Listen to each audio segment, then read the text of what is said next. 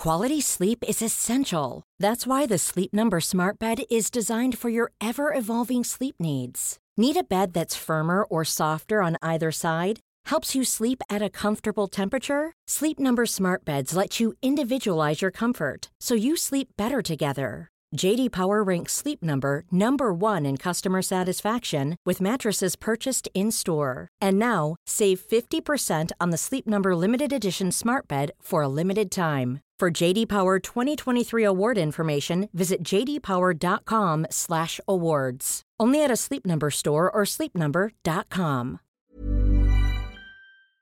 Allô Internet. Aujourd'hui, je vous arrive avec une affaire américaine. En fait, euh, ça fait plusieurs mois euh, que je suis une certaine Sarah Turney sur Twitter. C'est la sœur d'une jeune fille euh, qui est portée disparue. Et en fait, elle, ce qu'elle fait, elle fait ce que toute famille de personnes portées disparues devrait faire. Elle s'adresse aux médias sociaux, aux YouTubeurs, aux podcasteurs. Et moi, j'applaudis toujours de, de se tourner vers les médias moins traditionnels parce qu'on est indépendant, on n'a pas de restriction de dire ce qu'on veut. Euh, on est en contact direct avec la famille. En tout cas. Ben, moi, je trouve que c'est génial. Puis on va pas privilégier un, cas par rapport à un autre pour sa, sa couverture. Moi, je suis ouverte à n'importe qui qui va me demander de parler d'un membre de leur famille euh, sur ma chaîne, en autant qu'il y ait des, informations à divulguer, bien sûr, comme j'ai fait avec l'affaire de, de, Holly Clark. Et pour l'affaire de Alyssa Turney, euh, la fille dont je vais parler aujourd'hui, je me suis dit qu'elle bénéficierait beaucoup d'une couverture euh, francophone dans les médias américains, en fait, sur des podcasts et tout. Sarah Turney est sur tous les podcasts. Toutes les chaînes YouTube de True Crime ont une vidéo sur Alice Attorney, mais en français, il n'y en a pas beaucoup. Fait que je suis vraiment contente de m'embarquer là-dedans aujourd'hui. évidemment, j'ai contacté Sarah pour m'aider dans les recherches. Elle était très contente que j'en parle ici. Je vais mettre le lien de son compte Twitter dans la barre d'infos et elle aussi, elle a un podcast entièrement dédié à la disparition de sa sœur. C'est super intéressant et là, elle entre beaucoup plus en détail que ma vidéo. Fait que si ma vidéo vous intéresse, son podcast va vous intéresser. Évidemment, c'est en anglais, mais je vais tout mettre ça dans la barre d'infos. Alors sans plus attendre, lançons-nous dans la vidéo.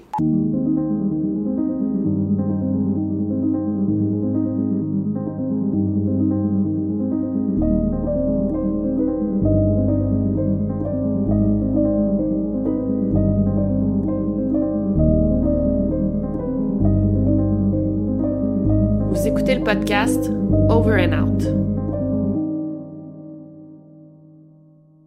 Donc l'histoire d'aujourd'hui prend place le 17 mai 2001 à Phoenix, en Arizona.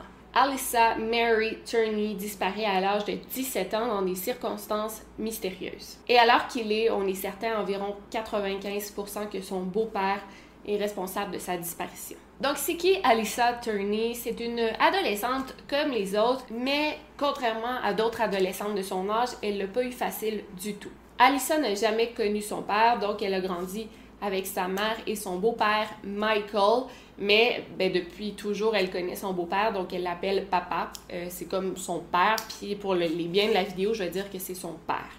Euh, sa mère est morte du cancer quand Alyssa avait seulement 8 ans, donc c'est vraiment euh, son beau-père Michael qui l'a élevé. Michael avait quatre autres enfants d'un mariage antérieur, donc euh, ils sont pas vraiment reliés à Alyssa.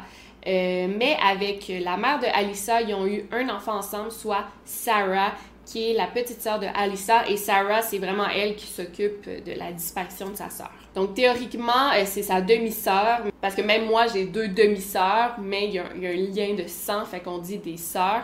Que c'est pareil pour Alyssa et Sarah. Par contre, en apparence, Alyssa semblait bien aller. Elle avait plusieurs amis. Elle avait un petit ami très sérieux avec qui elle sortait depuis quelques mois.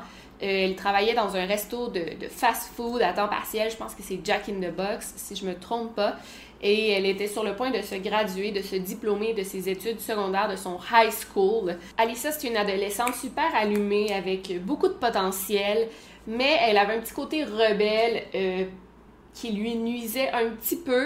Euh, parfois, elle séchait les classes pour fumer du cannabis avec ses amis, mais honnêtement, à 17 ans, genre, c'est pas très très grave. À la maison, c'est une autre paire de manches.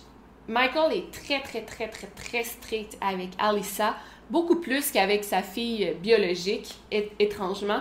Euh, j'aurais pensé qu'il vu que c'est sa fille biologique, il veut vraiment la garder en sécurité. Mais non, il est beaucoup, beaucoup plus strict avec Alissa.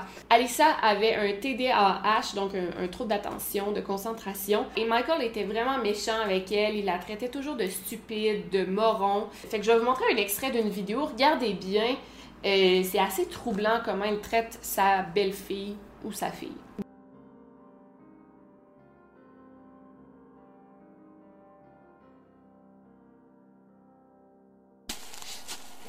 Red button.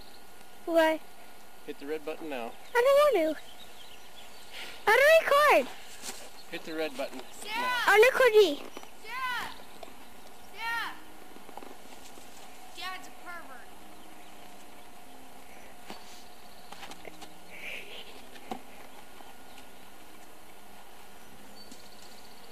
Sir, give me the camera now.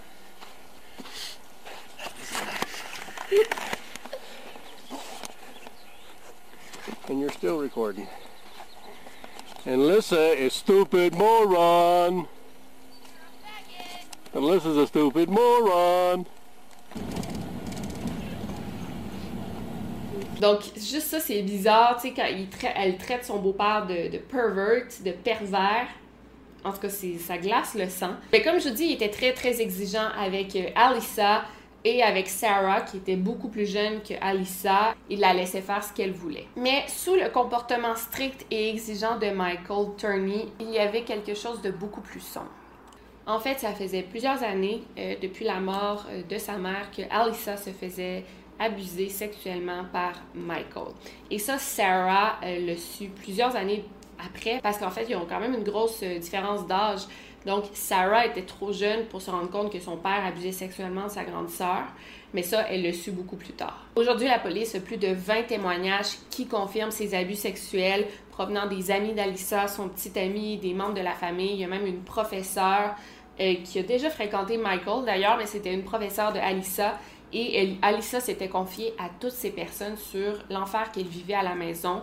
Elle a même écrit des lettres pour dire qu'elle vivait des abus sexuels. Puis là, je comprends pas pourquoi tous ces gens n'ont rien fait. Euh, si elle se confiait, c'est sûrement qu'elle avait besoin d'aide, mais malheureusement, il n'y a jamais rien qui a été fait. On a aussi découvert que Michael espionnait sa fille, euh, Alyssa. Il avait installé des caméras cachées partout. Ben, en fait, il y avait toujours des caméras dans sa maison, puis lui, il disait que c'était pour la sécurité de ses filles.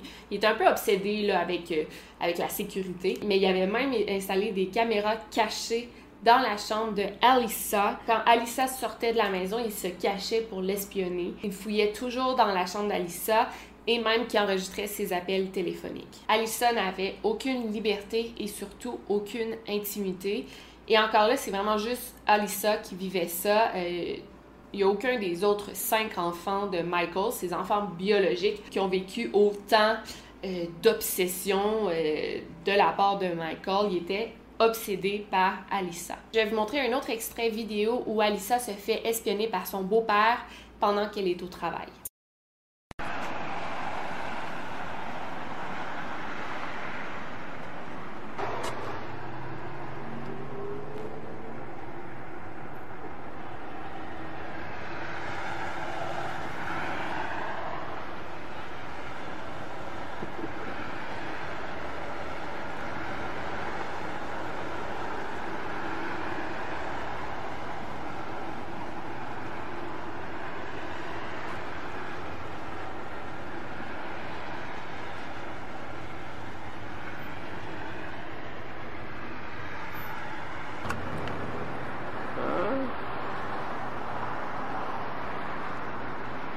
Jack in the box.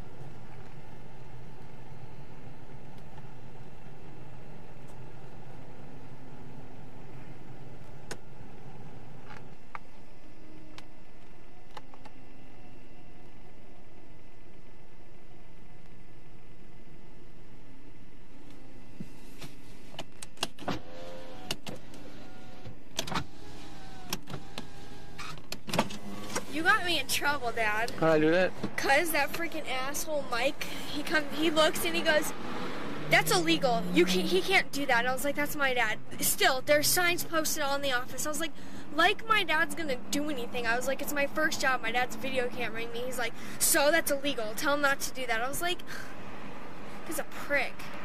I hate that Which, guy. which one's Mike? The one I was talking to you? No, the one. I don't know. The one that drives that nice ass Mustang. Let me drive. Oh, Which one's Mike? What do we got? Ça me fait tellement de la peine. Tu sais, c'est une. Alissa, c'est genre une fille, une ado, là. Je veux dire, elle parle en, parle, en bitchant euh, un de ses collègues, puis genre. Ça me fait de la peine parce qu'elle appelle Michael papa. Tu sais, elle le considère comme son père.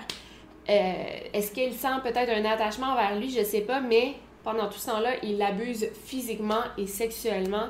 Euh, c'est fou. Puis je sais pas si vous avez entendu, elle parle d'un gars euh, du travail, puis là, il demande tout de suite c'est qui, c'est qui, c'est qui? Euh, c'est comme un, un mari possessif. Et Sarah décrit beaucoup la relation entre sa sœur et son père, à quel point c'était pas une relation père-fille, pas du tout. C'était plus une relation comme un conjoint jaloux, abusif, possessif et violent. Encore là, Michael, lui, il affirme que les caméras dans la maison étaient installées pour s'assurer de la sécurité de ses filles. Quand il l'espionnait au travail, encore là, il disait que c'était pour s'assurer de sa sécurité. Mais en fait, c'était pour s'assurer qu'elle allait bien au travail et qu'elle rentrait chez elle tout de suite après. Euh, il lui laissait aucune liberté. Encore là, je veux vraiment spécifier, Sarah n'était pas au courant de tout ça, était beaucoup trop jeune pour s'en rendre compte. Euh, c'est vraiment quand elle a commencé à enquêter sur la disparition de sa sœur qu'elle s'est rendue compte de tout ce qu'elle avait vécu. Et ça a été un énorme choc pour Sarah de découvrir que son père était un agresseur sexuel incestueux. Et elle s'est rendue compte de tout ça à l'âge adulte parce qu'elle a découvert des lettres écrites par Alyssa. En fait, c'était comme des contrats euh, que Alyssa signait. Et dans les contrats, ça disait que euh, Alyssa déclarait ne, ne jamais s'être fait abuser sexuellement par son père, Michael. Fait que c'était lui qui élaborait des contrats et elle, elle signait. Et euh, ça disait carrément euh, Je n'ai jamais été agressée sexuellement par mon père, Michael Turney. Et la pauvre Alyssa devait signer ça. Il voulait tout, tout contrôler et dominer. Un autre élément qui est assez important de mentionner, c'est que un an avant sa disparition, euh, soit en, en 2000, euh, Michael a fait un appel au service de protection à l'enfance. Au Québec, on appelle ça la, la DPJ. Donc, c'est Michael Turney qui a appelé pour dire que sa belle-fille, Alyssa, allait les appeler en disant que son beau-père abusait d'elle sexuellement. Mais il a dit Ah, elle va vous appeler, mais c'est vraiment juste du chantage. En fait, elle veut que, que je lui achète une nouvelle auto. Puis elle a dit que si j'y achetais pas une nouvelle voiture, elle allait me dénoncer à la DPJ, au service de protection à l'enfance. Et tout ça est complètement faux parce qu'en fait, Alyssa avait déjà une voiture, puis elle l'avait vendue parce que ça lui faisait peur de conduire. Fait qu'elle voulait pas d'auto. Fait que tout ça a été inventé de toutes pièces. Puis en fait, Michael Turney faisait juste genre protéger ses arrières. Et en lisant ça, je me suis dit, ok, c'est très possible qu'à ce moment-là, soit un an avant la disparition d'Alyssa, elle avait enfin réuni le courage pour dénoncer son père, Michael Turney. Et peut-être qu'il le sentait, ou peut-être même qu'elle lui avait re- refusé. euh, Elle s'était défendue par rapport aux agressions sexuelles. Peut-être qu'elle lui a dit, je vais te dénoncer à la police. On ne sait pas. Mais moi, je pense que oui, parce qu'un an après, elle a disparu. Et encore là, pour prouver qu'elle a bien été agressée sexuellement, elle a fait des confessions assez horribles à plusieurs personnes, comme de quoi que son beau-père euh, la- l'attachait, la bâillonnait pour abuser d'elle sexuellement.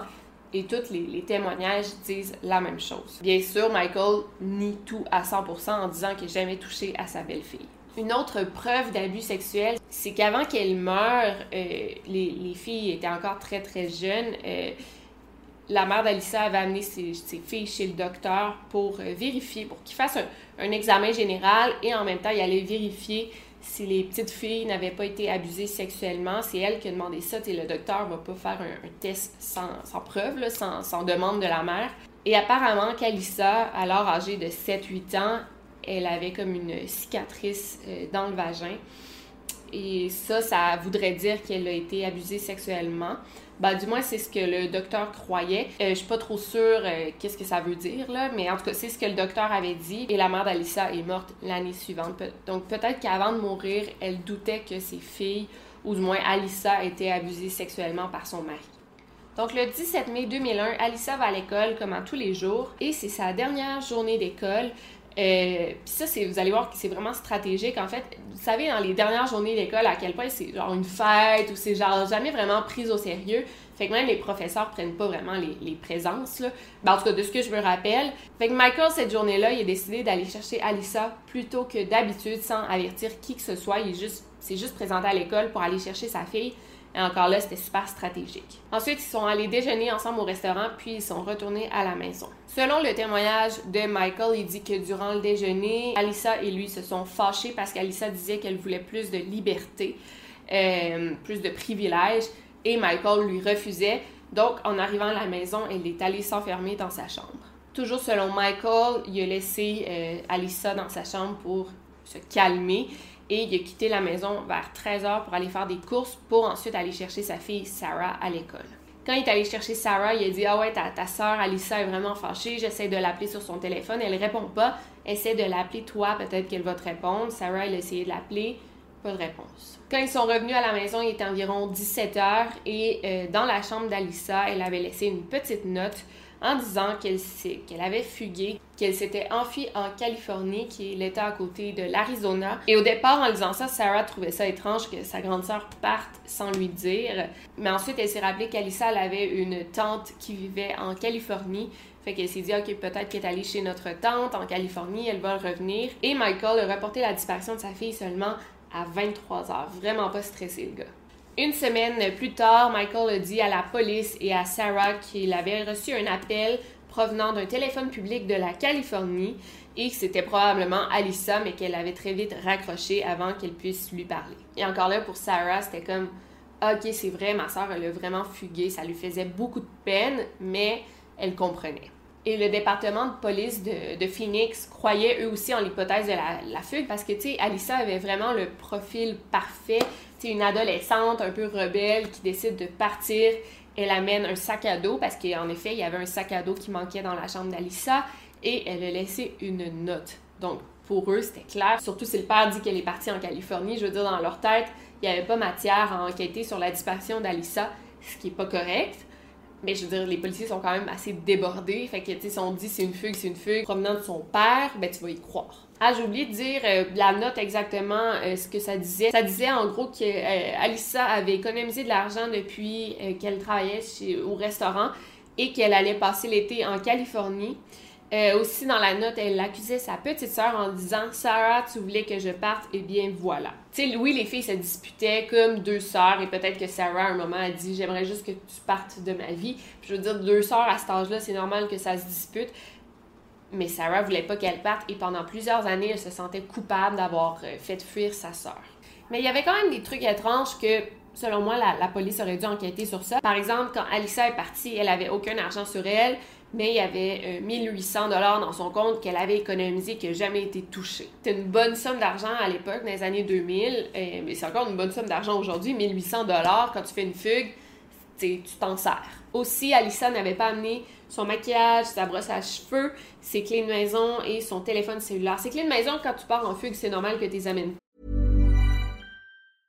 Quality sleep is essential. That's why the Sleep Number Smart Bed is designed for your ever evolving sleep needs. Need a bed that's firmer or softer on either side? Helps you sleep at a comfortable temperature? Sleep Number Smart Beds let you individualize your comfort so you sleep better together. JD Power ranks Sleep Number number 1 in customer satisfaction with mattresses purchased in-store. And now, save 50% on the Sleep Number limited edition Smart Bed for a limited time. For JD Power 2023 award information, visit jdpower.com/awards. Only at a Sleep Number store or sleepnumber.com. Mais je veux dire, pour une jeune fille qui, aime se maquiller, prendre soin de son apparence, ben, amener sa brosse à cheveux, c'est comme primordial.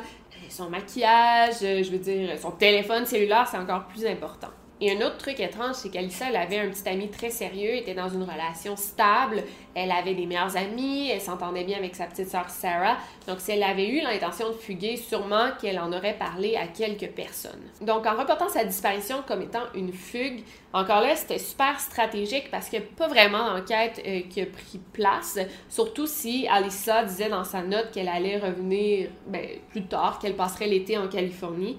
Donc, il n'y a pas vraiment de recherches officielles qui ont été faites. Et ça, Michael Turney le savait parce que c'est un ancien policier. Fait qu'il savait qu'en mettant en scène une fugueuse, la police la chercherait pas autant. C'était 100% stratégique. Mais bon, les policiers ont quand même interviewé quelques proches d'Alissa et ils ont commencé à entendre des histoires troublantes au sujet de Michael Turney, qui est tout de même la dernière personne à avoir vu Alissa avant qu'elle disparaisse. Par exemple, il y a le petit ami d'Alissa qui dit qu'une fois, Alissa lui avait confié que Michael était venu la chercher plus tôt à l'école. Euh, ils avaient conduit ensemble dans un endroit euh, dans le désert et qu'il avait essayé de la violer. En fouillant la maison, la police a trouvé euh, tous les contrats bizarres que Alissa avait signés comme de quoi qu'elle n'avait pas été violée par Michael. Il a trouvé tous les enregistrements vidéo des caméras de surveillance où euh, était filmée sans le savoir. Encore plus louche, Michael n'a jamais voulu euh, fournir son ADN, n'a jamais voulu passer euh, l'examen du polygraphe, ni même s'asseoir avec la police pour un simple interview. ça, c'est louche. Je sais pas, les lois, je sais qu'ils n'ont pas le droit de l'obliger à fournir son ADN et à passer un examen du polygraphe, mais à s'asseoir pour une interview, mais en tout cas, à ce moment-là, il n'était pas suspect, mais même encore aujourd'hui, il veut pas s'asseoir avec la police pour une interview. Ensuite, ben, les policiers se sont bien rendus compte que euh, Michael filmait tout dans la maison, euh, euh, filmait tout, tout, tout, toujours. Fait que les policiers ont dit, OK, ben, on aimerait voir ce que les, caméras de surveillance ont enregistré la journée de la disparition d'Alissa. Et Michael a refusé de donner les enregistrements. Il a juste dit, ah, j'ai tout regardé moi-même et il n'y a rien d'étrange, là, tu on voit juste Alissa qui quitte la maison. Les policiers ont dit OK, fair enough. Donc, on aimerait entendre les enregistrements audio parce qu'il enregistrait tous les appels téléphoniques qui avaient lieu dans sa maison. Et étrangement, la journée de la disparition d'Alissa, le système euh, d'enregistrement audio ne fonctionnait pas, ni quand euh, Alissa a appelé de la Californie. Et j'ai entendu Sarah dire dans un podcast que c'est vraiment étrange parce que depuis qu'elle est née, tout le système de surveillance dans sa maison fonctionne 24 heures sur 24, 7 jours sur 7, 365 euh, jours par année. Ça n'a jamais arrêté de fonctionner. Mais là, comme par hasard, quand sa sœur disparaît, tout ça arrête de fonctionner. Donc, de toute évidence, il ne coopère pas du tout avec la police, mais sans preuve concrète, la police ne peut pas l'arrêter. Quelques mois après la disparition d'Alissa, Michael a commencé à raconter à ses fils euh, que Alissa s'était faite assassiner par deux hommes du syndicat. Euh, c'est un syndicat nommé Electrical Union. Euh, qui est assez gros en Amérique du Nord. C'est une compagnie euh, très connue. Donc là, Michael avait carrément changé de version. Il disait plus que sa fille avait fait une fugue, mais bien qu'elle s'était faite assassiner. C'était pas la première fois que Michael changeait de la version des faits. En fait, bon, il y avait la version qu'elle était partie en Californie chez sa tante. Il y avait la version des faits qu'elle s'était faite assassiner par deux hommes du syndicat.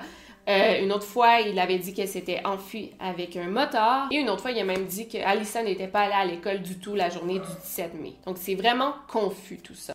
Et là, écoutez bien ça, c'est vraiment fou. Euh, en décembre 2008, Michael Turney s'est fait arrêter, mais pour une toute autre affaire. En fait, sept ans après la disparition d'Alissa, sans nouvelles de la fugueuse, les policiers ont réussi à obtenir un, mandat de perquisition contre Michael, qui était rendu un genre de suspect dans la disparition d'Alissa. Donc, ils se sont rendus chez Michael Turney pour fouiller à la recherche de preuves euh, sur la disparition d'Alissa. Mais fucking, genre, sept ans plus tard, c'est fâchant parce que euh, Michael aurait pu se débarrasser de toutes les preuves. Tu sais, genre, il aurait dû fouiller la maison dès le départ, mais ils l'ont pas fait puis ils ont attendu sept ans. C'est vraiment fâchant, mais bon, ils l'ont fait. Ils n'ont rien trouvé de très intéressant pour faire avancer l'enquête sur la disparition d'Alissa, mais écoutez bien tout ce qu'ils ont trouvé. Je vais vous lire la liste. Ils ont trouvé 19 fusils d'assaut de haut calibre, deux silencieux faits à la main, une vanne remplie, mais remplie de bidons d'essence et 26 bombes faites maison, des explosifs faits à la main. C'était la plus grosse découverte d'explosifs faite par la police de Phoenix. Les policiers ont aussi trouvé un document de 98 pages nommé Le journal d'un homme fou martyr. Dans le, document, Michael accusait le Electrical euh, Union, le syndicat, d'avoir enlevé et tué Alyssa. En fait, Michael il avait déjà travaillé comme policier, mais il avait déjà aussi travaillé comme électricien dans les années 80 et c'était plein des conditions de travail auprès du syndicat. Et lui, depuis ce temps-là, il croit que le syndicat lui en veut et qui aurait comme enlevé Alissa pour se venger contre Michael. Carrément, c'est un genre de délire, il est vraiment obsédé par le syndicat. Dans son genre de journal, il disait aussi qu'il avait déjà tué les deux assassins de sa fille Alissa. Il savait que Alissa était enterrée dans le désert de la Californie. On a aussi vu dans son document de 98 pages qu'il avait comme plan de faire exploser le bureau du syndicat et en même temps euh, se suicider. Et en fait, on pense que les polices ont vraiment empêché euh, un gros, gros massacre parce que la fouille a eu lieu le 11 septembre et la prochaine réunion syndicale allait avoir lieu quatre jours plus tard, le 15 décembre. Puis tu sais, il y avait son, son camion rempli d'essence, il y avait tout de prêt pour faire exploser le bureau du syndicat. Fait que c'est vraiment un pur hasard que les policiers aient découvert ça en fouillant la maison pour la disparition d'Alissa. C'est vraiment incroyable. Quand on a fait cette découverte, c'était comme surréel. On a demandé à plus d'une centaine de voisins de la maison de, Michael d'évacuer les lieux pendant plusieurs jours parce que les policiers allaient manipuler les explosifs et il y avait comme une chance que ça l'explose évidemment. Michael a été arrêté, il a plaidé coupable aux charges de possession d'explosifs et il a été condamné à 10 ans de prison. Il a ensuite dit dans les médias que c'était pas lui qui avait fait les explosifs, que les, policiers les avaient plantés là, mais il a dit que c'était vrai qu'il voulait se suicider pour attirer l'attention sur la disparition de sa fille Alyssa. Il dit que son journal de 98 pages, euh, c'était euh, de la pure fiction. En fait, il a dit qu'il était pas assez intelligent pour faire exploser le bureau du syndicat. On a diagnostiqué Michael avec un trouble de la personnalité euh, paranoïaque. Euh, fait qu'il était comme carrément dans un, épisode de, paranoïa, comme une maladie mentale euh, non, traitée. puis, tu sais, des fois, là, tu, tentes dans une, genre d'obsession, puis tu sais, si tu restes dans ça, là, ça peut vraiment empirer à ce point-là. Et c'est pendant que son père était en prison, en fait, que Sarah a vraiment entrepris des grosses recherches euh, pour découvrir ce qui est arrivé à sa sœur. C'est là qu'elle a commencé à aller dans toutes les chaînes YouTube, les podcasts, euh, dans les médias. Elle a même rencontré les détectives en charge de l'enquête qui eux aussi disent qu'ils sont sûrs sur ça que c'est Michael qui a tué Alyssa. Et ils ont même promis à Sarah qu'à la sortie de prison de Michael en 2017, il serait enfin arrêté pour le meurtre d'Alyssa. Mais là, quand il est sorti de prison en 2017, la police a toujours pas arrêté Michael. Fait que Sarah était comme qu'est-ce que vous attendez? What's up? Puis ils ont répondu à Sarah qu'en gros, elle ne pouvait rien faire sans avoir de corps. Donc, elle n'allait pas arrêter Michael sans retrouver le corps d'Alissa, mais il faisait aucune recherche pour retrouver le corps d'Alissa. Fait que Sarah, en ce moment, est vraiment laissée seule à elle-même. Puis il faut genre qu'elle cherche le corps de sa sœur elle-même. Puis c'est vraiment abominable de penser ça, que la pauvre Sarah, dans la trentaine, est toute seule à faire ça. Mais en fait, c'est le cas de toutes les familles de, de, gens portés disparus ils sont très, très, très souvent laissés à eux-mêmes. Après un an d'enquête, puis les policiers ne découvrent rien, bien, ils peuvent pas continuer éternellement à chercher une personne disparue. Fait que les familles se retrouvent seules, laissées à eux-mêmes. Puis en fait, les policiers ils ont dit, en fait, Sarah, ce que tu peux faire, c'est de toi-même enquêter. Puis ce que tu peux faire aussi, c'est de euh, approcher tous les médias. Il faut que cette affaire-là devienne super connue partout dans le monde pour que les médias mettent de la pression sur le département de police de Phoenix pour qu'on débloque enfin un budget pour chercher Alissa. Fait que c'est vraiment politique dans le fond tout ça, c'est que même si les policiers de Phoenix veulent enquêter, ils peuvent pas parce qu'ils n'ont pas le budget pour, parce que le gouvernement ne donne pas le budget. Tu sais, je sais pas si vous comprenez, mais c'est vraiment politique tout ça. Fait que c'est pour ça qu'Alissa a parti son podcast, c'est pour ça qu'elle a même un TikTok dédié euh, à la disparition de sa sœur parce qu'elle veut vraiment que tout le monde soit au courant puis que la pression soit tellement forte que les les policiers n'aient pas le choix en fait d'enquêter. Donc à la sortie de prison de son père, Sarah a carrément décidé elle-même d'obtenir une confession de son père. En octobre 2017, elle est allée rencontrer son père dans un Starbucks. Bien sûr, elle a enregistré toute la conversation elle n'avait pas parlé à son père depuis son arrestation dix ans plus tôt. Fait qu'en allant le voir, son père s'entendait comme à des retrouvailles, genre t'es pas venu me voir pendant dix ans, mais enfin on se retrouve, ma fille. Mais non, Sarah l'a vraiment confronté sur la disparition de sa sœur. En gros, il a dit Sois près de moi quand je serai sur mon lit de mort et je te donnerai les réponses honnêtes que tu veux entendre. Puis il a aussi dit qu'il euh, donnerait une réponse, euh, il confesserait, à une condition, soit que l'État promette de lui donner l'injection létale, soit la peine de mort, dans un délai de 10 jours après la confession. Fait qu'il a comme fait des, demandes un peu euh, incroyables qu'on peut pas vraiment faire ça, juste injecter un homme s'il le demande. mais je vais quand même vous faire écouter l'extrait, vous allez l'entendre de vive voix. Be there at the deathbed, Sarah, and I'll give you all the honest answers you want to hear. Why don't you give them to me now? Because you got them now.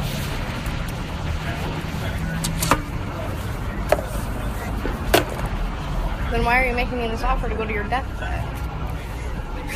I don't know, Sarah. What are you looking for?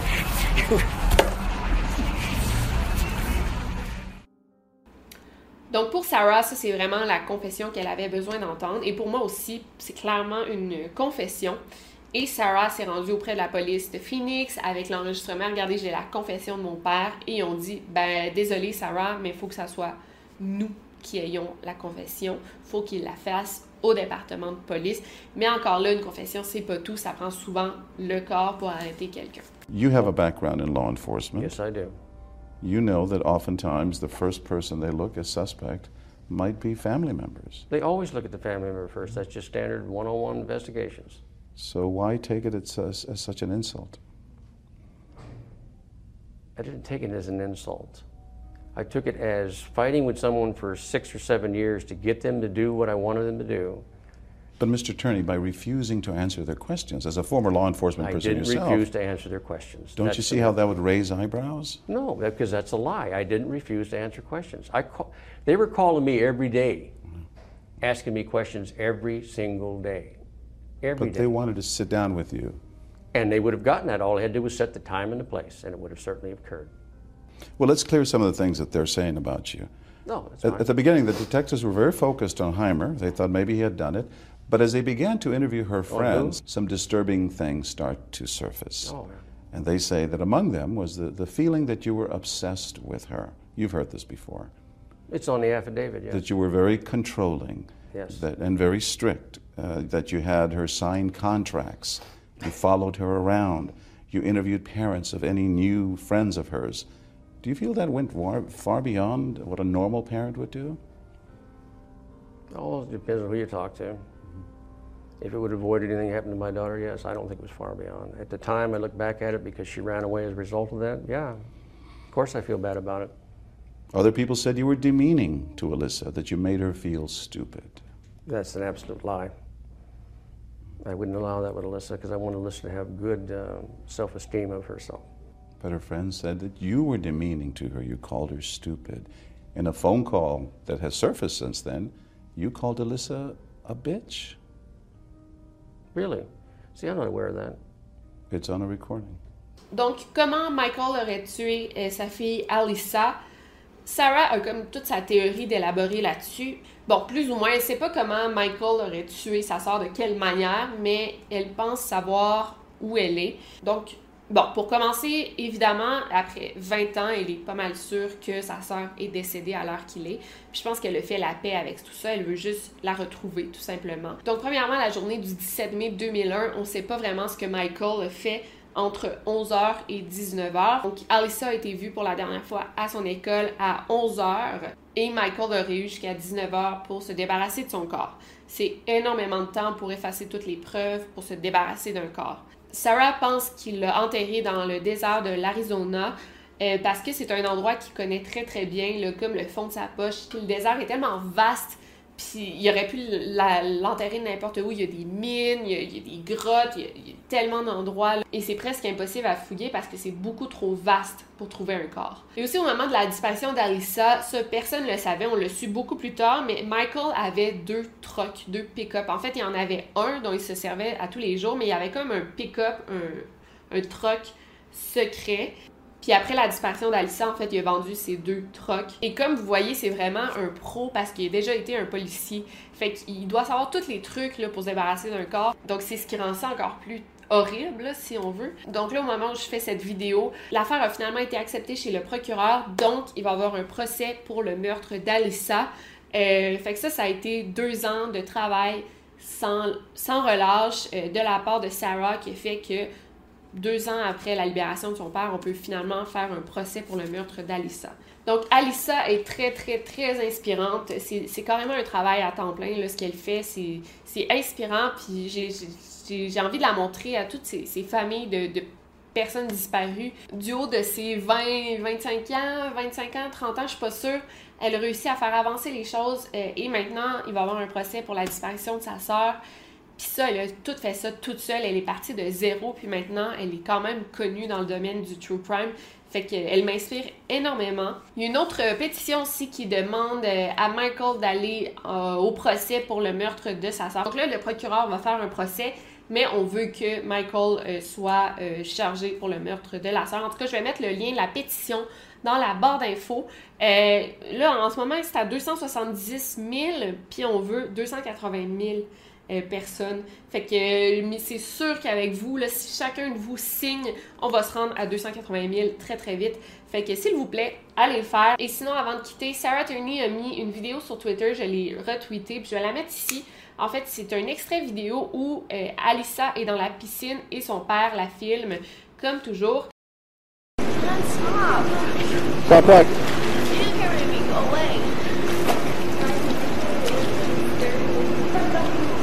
You guys don't want pictures?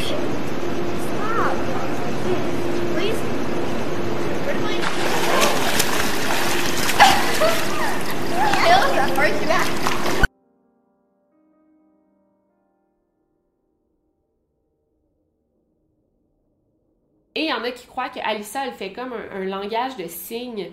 Euh, puis moi, je ne savais pas, mais le langage des signes, chaque langue a son propre langage.